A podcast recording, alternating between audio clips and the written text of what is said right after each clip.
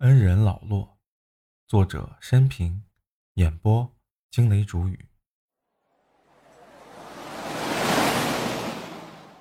我是在西江大桥下面遇见恩人老骆的。那是上世纪九十年代，我怀揣着淘金梦，来到了据说遍地黄金的地方。没想到，理想很快就被现实粉碎。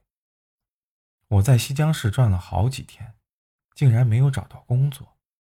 屋漏又逢连夜雨，这天我又遭遇了抢劫。歹徒把我身上仅有的一点钱全部抢走了。举目无亲，这天晚上我只好躲在西江大桥下面过夜。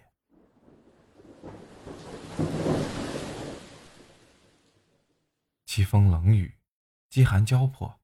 好不容易熬到第二天早上，正不知如何是好，忽然看见个老人朝我走来。这个人个子不高，细眼睛，高颧骨，身上穿的是短衣短裤，脚上是一双拖鞋，一看就知道是本地人。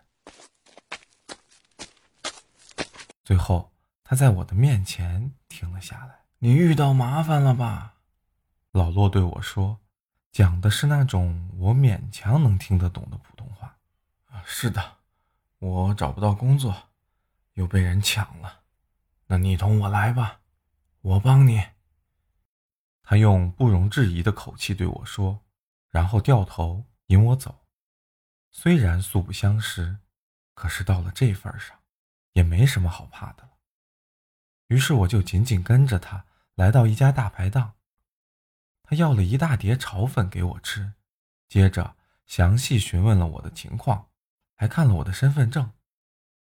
最后，他塞给我一百块钱，对我说：“今天你继续去找工作，我也帮你去找。晚上我们还在这里碰头。如果找不到呀，你今晚就去我家里住。”我当时感动的想哭，甚至想给他跪下。谁说现在人情冷漠？我面前这位老人却是如此的热情，真是急人所急，雪中送炭。我是五天以后才在他的帮助下找到工作的。在他家食宿期间，我知道他叫骆广志，是一位退休的干部。他年轻的时候也曾经倒过大霉，多亏他老伴的家人救了他。现在。他生活好了，就想回报社会，救助别人。在我之前，他已经帮助过许多人了。有了工作，我的生活开始好转。每到年节，我都要买上礼物去老骆家去看望他。但是不知道为什么，我感觉老骆对我越来越冷淡了。那次，我开着新车，带着女朋友。一起到他家里看他，没想到他连门也没让我进，还说：“你以后啊，不用到我家里来了。”这使我有点郁闷，不知道自己什么地方做错了。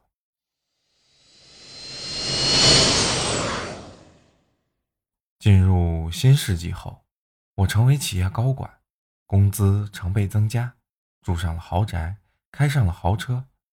这时候。我就更加感激老骆。这年春节，我又带着礼物去看他，谁知道他却搬家了，电话号码也没了。对不起，您拨打的号码已过期。Sorry, the number you dialed is expired。从此，我跟老骆失联了。这天，我突然想到，也许去西江大桥那里可以找到他。于是我有空就去西江大桥那里转悠，还真的看见了老罗。那时候他正在领着一个衣衫褴褛的人从桥下走过来，边走边对那人亲切地说着什么。我赶紧迎上去，激动地跟他打招呼。老罗见了我，却没有表现出久别重逢的热情，而是说：“哦，大老板。”你来这里做什么？我对他这个称呼很不习惯，急忙说：“洛叔，我是特意来见您的。”他说：“你现在也不用别人帮助了，还见我做什么？好好过你的富人日子吧。”说完，竟撇下我，热情的拉起那个人走了。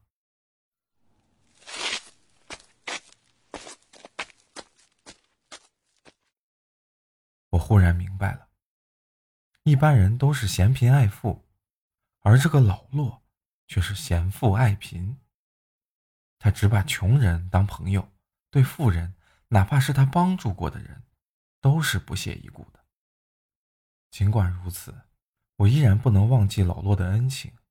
一有时间，我就去西江大桥那里散步，看着桥下自己曾经瑟瑟哭泣的地方，望着滚滚江水。一切恍如隔世。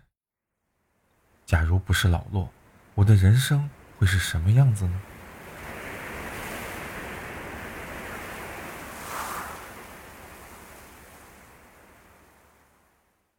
在大桥下面，我还真时不时遇见老洛，但是他仍然对我爱搭不理。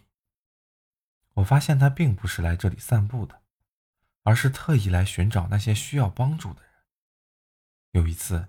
他竟然在桥下带出三个农民工模样的人出来。这时我灵机一动，迎上去说：“洛叔，让我也加入你的行列，我们一起来帮助他们吧。”这一回，我看见老洛的脸上露出了灿烂的笑容。他说：“好啊，好啊。”于是我们就一起请这三个农民工吃早餐，问明情况之后。我就把他们安排到了我所在的企业。这一回，老骆非常高兴。二一六一次列车，乘务员同志，请将车门打开，做好准备，迎接旅客上车。二一六一次列车，乘务员同志，请将车门打开，做好准备，迎接旅客上车。城市发展的很快，西江大桥原来是四车道，现在都加宽到了八车道。原来脏乱差的大桥下面，现在搞起了绿化，建起了花坛，也硬化了地面，成了一个小广场。来这里散步和游玩的人也越来越多。我和老骆经常在这里见面，但是很长时间也没有再见到需要帮助的人了。